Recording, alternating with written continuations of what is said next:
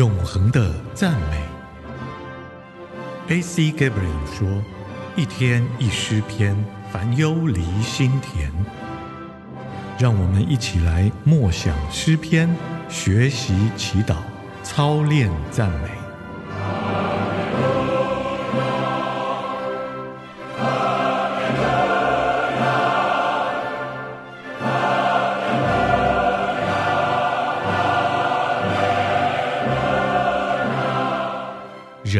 算什么？诗篇第八篇。耶和华我们的主啊，你的名在全地何其美！你将你的荣耀彰显于天。你因敌人的缘故，从婴孩和吃奶的口中建立了能力，使仇敌和报仇的闭口无言。我观看你指头所造的天。并你所陈设的月亮星宿，便说：人算什么？你竟顾念他；世人算什么？你竟眷顾他。你叫他比天使微小一点，并赐他荣耀尊贵为冠冕。你派他管理你手所造的，使万物，就是一切的牛羊、田野的兽。空中的鸟、海里的鱼，并经行海盗的，都伏在他的脚下。耶和华我们的主啊，你的名在全地何其美！人究竟是什么呢？达尔文说，人是个动物；弗洛伊德说，人是个被宠坏的孩子；马克思相信人类是经济的要素。但是，圣经却说，上帝对人有远比这些更为崇高的呼召。上帝要我们成为君王，他要我们在生命当中掌权。在诗篇第八篇中，我们看见三种不同的君王，以亚当、耶稣以及大卫为例。第一，父神创造我们成为君王。创世纪一章二十六到二十八节，上帝把管理全地的权柄赐给亚当。我们是按着神的形象造的，有心思、心与灵。但是罪把上帝在人身上的形象玷污了。他的心思不能思想神的思想，他的情感醉心于罪恶。他的意志悖逆，他的灵则是死的。第二，子神救赎我们成为君王，人类拒绝接受基督为救主，这个悲剧使他终身活像个奴隶，而不是统治者。因着他的悖逆，人类失去了他的统治权。但基督的死、复活与升天，却得回亚当所失落的。而且多得多了。我们的主今天正在掌权，我们有一天也将要与他一同掌权。第三，神的圣灵膏抹我们，使我们活像君王。我们为王的身份是从神而来的。圣灵的大能赐力量给大卫，使他能够杀掉歌利亚。我们若不是统治者，就是奴隶。我们要么做王掌权，不然罪恶就要在我们的生活当中掌权。上帝从来就不希望我们活像奴隶，反倒希望我们活像君王，掌管我们的环境与感觉。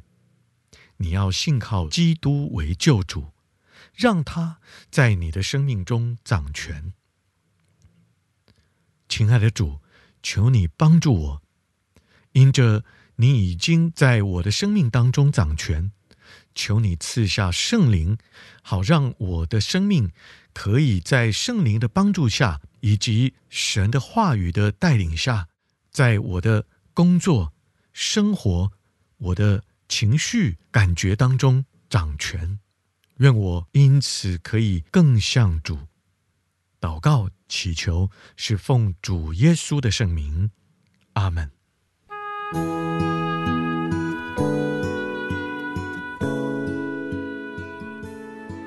诗篇十六篇，神啊，求你保守我，因为我投靠你。我曾对耶和华说：“你是我的主，我的好处不在你以外。至于世上的圣明，他们都是尊贵荣美的人，全是我所喜爱的。追求别神的，他们的愁苦必定加多。他们所奠的血迹，我不祭奠。我的嘴唇也不提别神的名。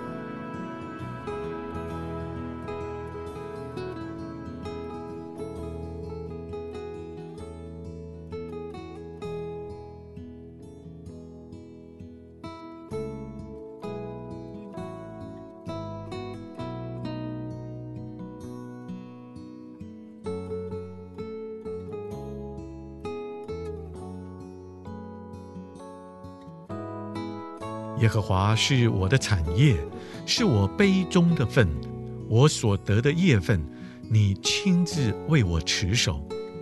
准绳量给我的是佳美之地，我的产业实在令我喜悦。我要称颂那指导我的耶和华，我的心在夜间也劝诫我。我常常把耶和华摆在我面前。因他在我右边，我必不会动摇。